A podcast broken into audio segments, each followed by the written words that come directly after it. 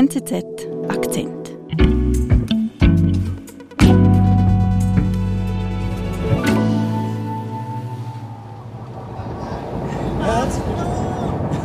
so what we're saying here is like Aminto, this is ours, this is ours.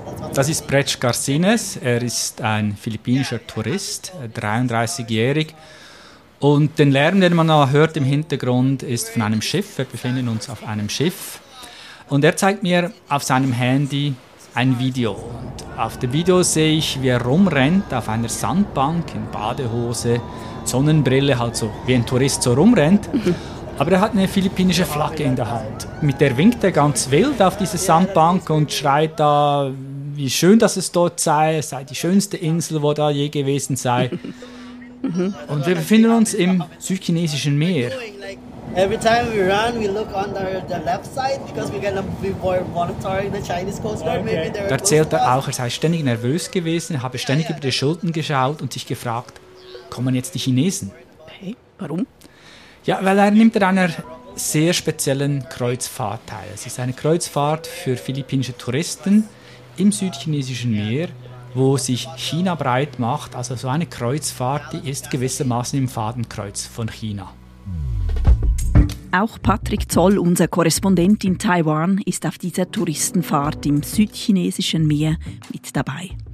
Er erzählt von einer Reise, die mit herkömmlichem Tourismus wenig zu tun habe. Ich bin Marlene Oehler. Patrick, du hast ein schönes Leben als Korrespondent, warst kürzlich auf Kreuzfahrt. Ja, Kreuzfahrt ist ein bisschen ein großes Wort. Es war eine siebentagige Reise. Also wenn du dir jetzt ein großes, luxuriöses Kreuzfahrtschiff vorstellst, dann liegst du falsch. Es war eher ein Tauchboot, etwa 30 Meter lang. Und dieses Schiff hat uns eben ins südchinesische Meer geführt. Okay, und das macht man so als Philippiner. Man geht so auf Kreuzfahrt, ein bisschen ins südchinesische Meer. Nein, einfach so macht man das nicht. Das war die allererste solche Reise. Sie hieß auch Great Kalayan, so heißt die Region, Great Kalayan Expedition. Das ist also nicht etwas für Durchschnittstouristen, dafür ist es eigentlich auch zu teuer und Mhm. zu außergewöhnlich. Es geht mehr darum, um ein Abenteuer, es geht darum, an Orte zu kommen, wo man sonst nicht hinkommt.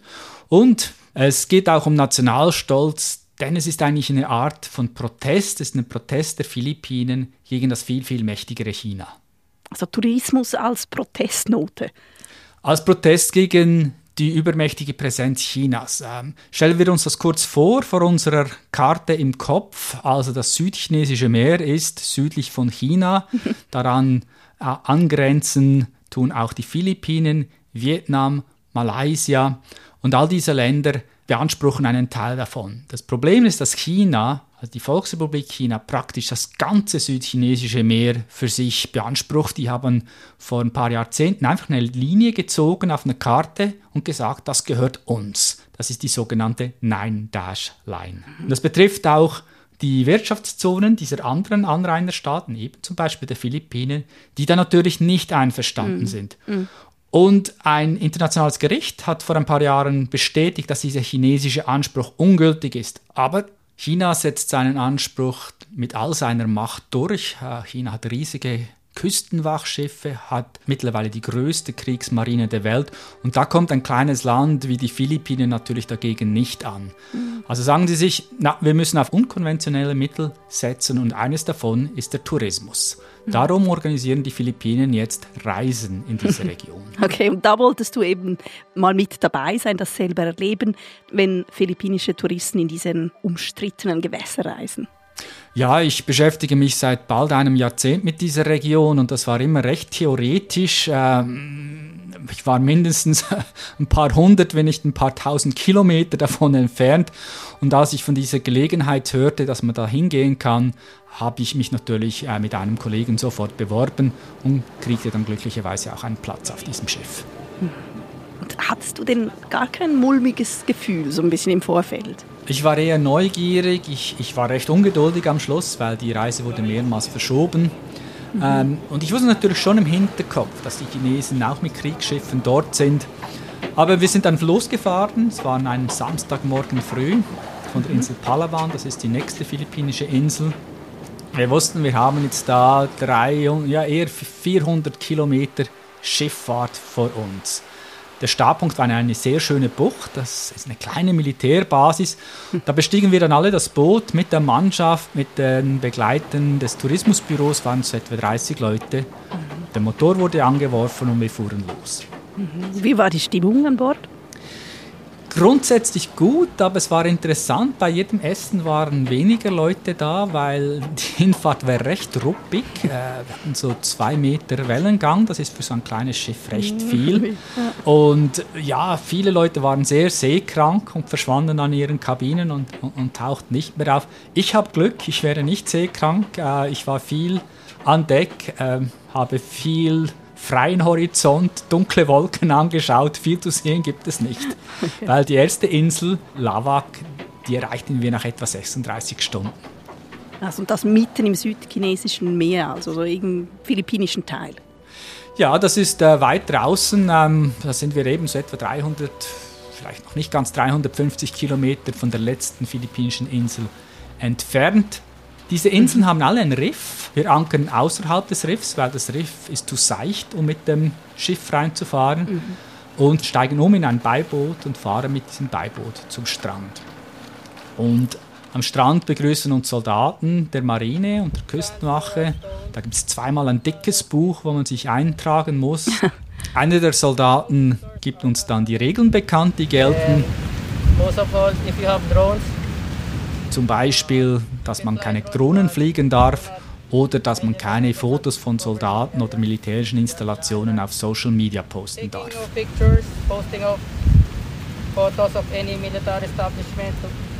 Wir sind eben die ersten Touristen, die da hinkommen. Wir merken dann auch, dass sie ein bisschen abweisend sind ähm, und nicht wirklich mit uns reden wollen. Eben, die sind sich nicht an Touristen auch gewohnt auf dieser Insel. Eben, sie sind sich nicht nur nicht gewohnt, sondern wir merken dann schnell, sie haben Weisung, nicht mit uns zu reden. Also mhm. da ist sogar ein Aufpasser dabei. Also ich habe dann versucht, einen dieser Soldaten zu fragen, wie es da ist, zwei Monate auf dieser mhm. gottvergessenen Insel auszuharren. Und da fuhr der ähm, Aufpasser dazwischen und sagte mir, ich soll die Soldaten nicht ausfragen. Okay. Ja, dann haben wir halt gemacht, was Touristen so machen. Ähm, wir haben ein bisschen geschnorchelt, einige sind tauchen gegangen. Die Insel ist bekannt als Brutstätte für Seeschwalben. Wir haben ein bisschen diese Vögel beobachtet. So Gruppenfotos mit den Soldaten gab es dann schon. Das durfte man machen. Da haben sie sogar drauf bestanden. Aber eben wirklich erfahren, wie es ihnen geht und was sie da machen, haben wir leider nicht viel. Mhm. Und so nebenbei ist das Ganze so ein bisschen surreal, weil es sind etwa ein Dutzend Soldaten da und es ist ja eigentlich völlig klar, dass wenn die Chinesen diese Insel Lavak einnehmen wollten, hätten diese paar Soldaten überhaupt keine Chance. Ja, eben wollte ich gerade sagen, die Chinesen lassen sich von dieser Handvoll Soldaten und ein paar Touristen kaum beeindrucken, oder? Nein, selbstverständlich sind sie nicht beeindruckt. Aber es geht darum, dass man da ist, dass man Präsenz markiert. Und seit 1951 haben die Philippinen mit den USA ein Verteidigungsabkommen. Das heißt also, wenn China Gewalt anwenden würde, müssen sie damit rechnen, dass die USA eingreifen. Hm. darum reichen eigentlich diese zwölf Soldaten. Es geht darum, diese kleine Insel einfach zu besetzen, dass man sagen kann, die ist Teil der Philippinen. Mhm. Also so klein und unbedeutend, eben auch wie diese Insel Lavak. Ja, klein ist die Insel, aber man muss bedenken, unter Seerecht kann man um eine kleine Insel eine sogenannte Zwölf-Meilen-Zone deklarieren. Mhm.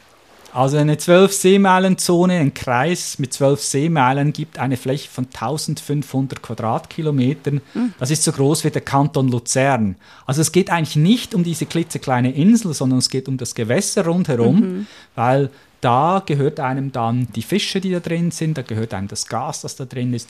Und darum geht es schlussendlich. Mhm. Also um Ressourcen auch. Genau, es geht um Ressourcen und darum streiten sich diese Länder um diese Inselgruppe, die heißt Spratly. Lavak gehört zu dieser Inselgruppe. Die ist insgesamt etwa 100 Atolle, Felsen, Inselchen.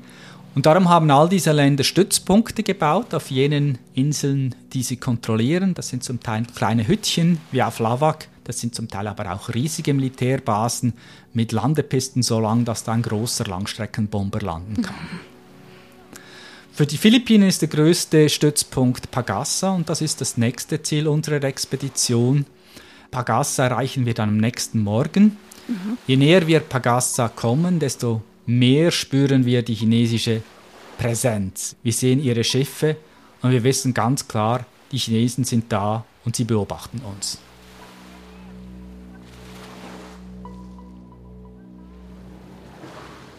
Wir wissen, wir werden Pagassa morgen früh erreichen, sind alle noch vor Sonnenaufgang wach und an Deck. Mhm. Und langsam sehen wir die Insel und das ist wirklich nicht viel. Man sieht ein paar Palmen, die ist ganz flach.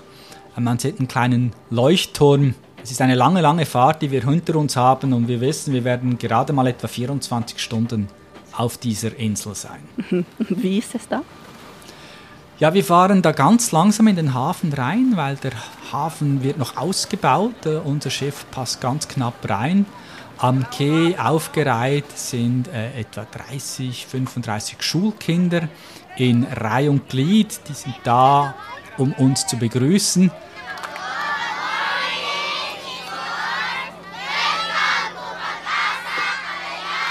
Man sieht, wie aufgeregt sie sind, weil Besuch gibt es eigentlich nicht auf dieser Insel. Äh, denn die ist völlig abgeschieden, etwa 400 Kilometer vom nächsten philippinischen Dorf weg. Herzig. Gut, und eben das zeigt, auf dieser Insel jetzt, da sind eben auch Zivilisten, nicht nur Soldaten wie in Lawak. Ja, auf Pagassa leben etwa 200 Zivilisten, etwa ein Viertel oder ein Drittel davon sind Kinder. Und vor etwa 20 Jahren begann man, die Zivilisten hier hinzubringen. Mhm. Die Philippinen wollen zeigen, das ist ein ganz normaler Teil der Philippinen. Und das ist auch Teil dieser Strategie, wie der Tourismus, dass man zeigt, das hier ist Philippinen, das gehört uns und niemand kann uns das wegnehmen. Mhm. Und ist es ein normaler, ganz normaler Teil der Philippinen? Nein, äh, wenn man dann ein bisschen rumfragt, merkt man, dass eigentlich alle diese Zivilisten irgendwo beim Staat angestellt sind in einer Funktion.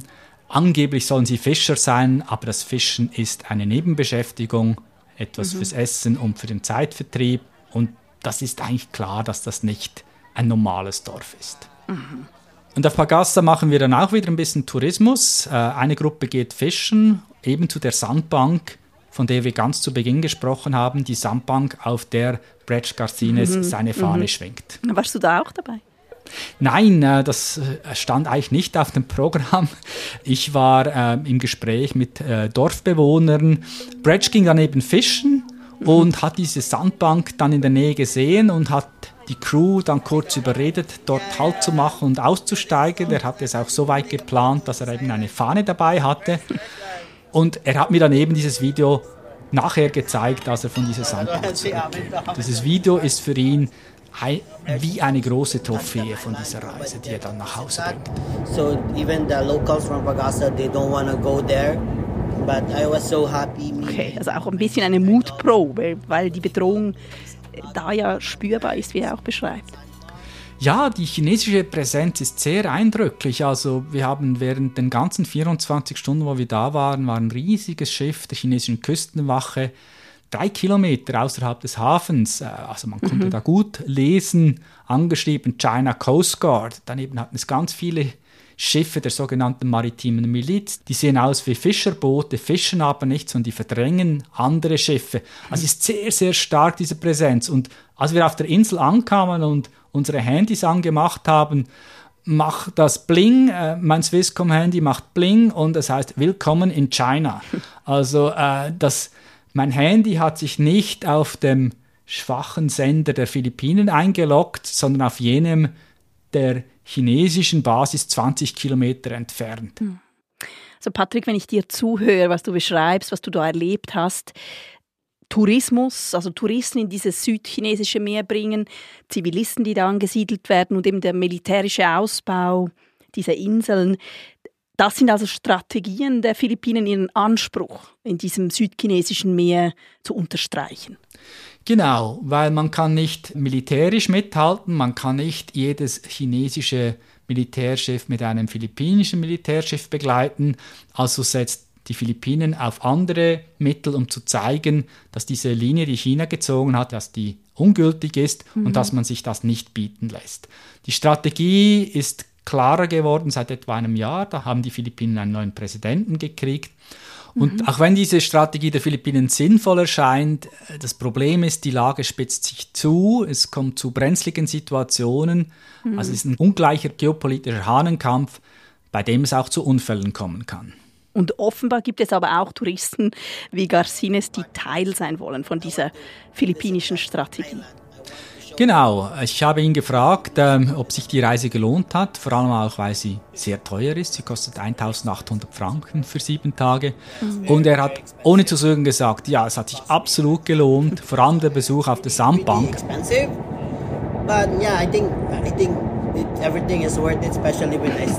Was ich recht witzig fand, er hat am gleichen Tag, wo er auf der Sandbank war, auch noch den größten Fisch seines Lebens gefangen, ein 10 Kilo schwerer, goldener, ich glaube Ruby Snapper sagen sie dem. Mhm. Wunderschöner Fisch.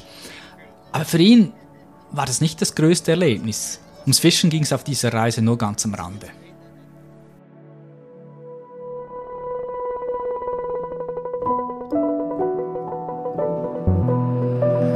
Sag mal, Patrick, würdest du das anderen denn jetzt empfehlen, so eine Spritztour ins südchinesische Meer, so im Fadenkreuz Pekings, wie du es beschreibst? Es ist außergewöhnlich, es ist spannend, aber wer gemütliche Strandferien will, geht besser woanders hin. Okay. Vielen Dank für deinen Besuch bei uns, lieber Patrick, und Grüße nach Taiwan. Danke auch dir.